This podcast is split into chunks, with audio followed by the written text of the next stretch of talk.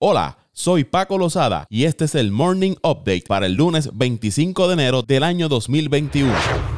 Los Buccaneers de Tampa vencieron a los Packers 31 por 26 para conseguir el campeonato de la Conferencia Nacional de Fútbol y adelantar al Super Bowl 55 por primera vez desde el año 2002. Este será el Super Bowl número 10 en el que participará Tom Brady en su carrera. Tampa será el primer equipo en la era del Super Bowl que jugará este partido en su estadio. Brady es el segundo quarterback en la historia en liderar un equipo al Super Bowl en ambas conferencias. El primero fue Craig Morton mientras que los Chiefs lograron una victoria 38 a 24 sobre el equipo de Buffalo en el juego de campeonato de la conferencia americana. Mahomes lanzó para 325 yardas con tres anotaciones. Los Chiefs ahora se enfrentarán a Tom Brady el domingo 7 de febrero en Tampa, donde se llevará a cabo el Super Bowl 55. El Tyrant Travis Kelsey terminó con 13 recepciones para 118 yardas con dos anotaciones y el wide receiver Tyreek Hill agregó 9 recepciones para 172 yardas. Kansas City busca revalidar como campeones y ser el primer equipo que consigue ese logro desde que lo hicieron los New England Patriots en el año 2003-2004, precisamente liderados por Tom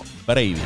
La NBA anunció el domingo que el partido del miércoles entre los Bulls de Chicago y los Memphis Grizzlies se pospuso debido al rastreo de contactos dentro de Memphis. Será el cuarto juego consecutivo que Memphis pospone debido a los protocolos de salud y seguridad de la NBA. Es el juego número 21 que la liga pospone esta temporada por problemas con el COVID-19. En Miami, los Heats utilizarán perros detectores de coronavirus en sus juegos locales para revisar a los fanáticos que quieran asistir a sus partidos. El equipo lleva trabajando en un plan durante meses y los perros altamente entrenados ya han estado en algunos partidos de esta temporada en los que el equipo ha permitido ingresar a algunos invitados. Comenzando esta semana, un número limitado de poseedores de boletos también estarán asistiendo a los partidos siempre que pasen por el filtro de los perros entrenados. El primer partido de Miami con fanáticos está programado para el jueves contra Los Ángeles Clippers.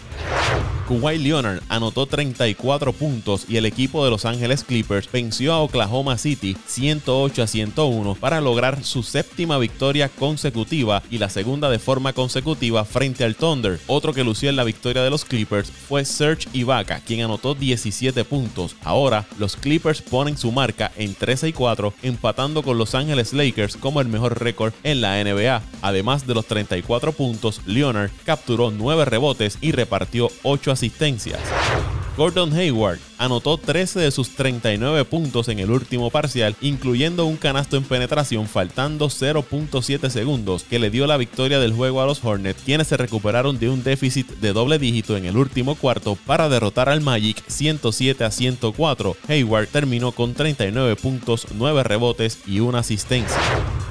Los Yankees de Nueva York llegaron a un acuerdo con los Piratas de Pittsburgh para adquirir al lanzador derecho de 29 años, Jameson Tyon. Los Piratas reciben a los prospectos Miguel Yajure, Roasny Contreras, Michael Escoto y Canan Smith. Tyon tiene marca de por vida de 29 victorias, 24 derrotas, 3.67 de efectividad. Su mejor año fue en el 2018 cuando tuvo marca de 14 victorias, 10 derrotas con 3.20 de efectividad. El derecho ha tenido que ser sometido en dos ocasiones a una operación tomillón. Los nacionales de Washington llegaron a un acuerdo por un año y 10.5 millones de dólares con el zurdo relevista Brad Hahn. El pacto está en espera por los exámenes físicos para hacerse oficial. Hahn, de 30 años, ha ido en tres ocasiones al juego de estrellas y tiene 105 juegos salvados.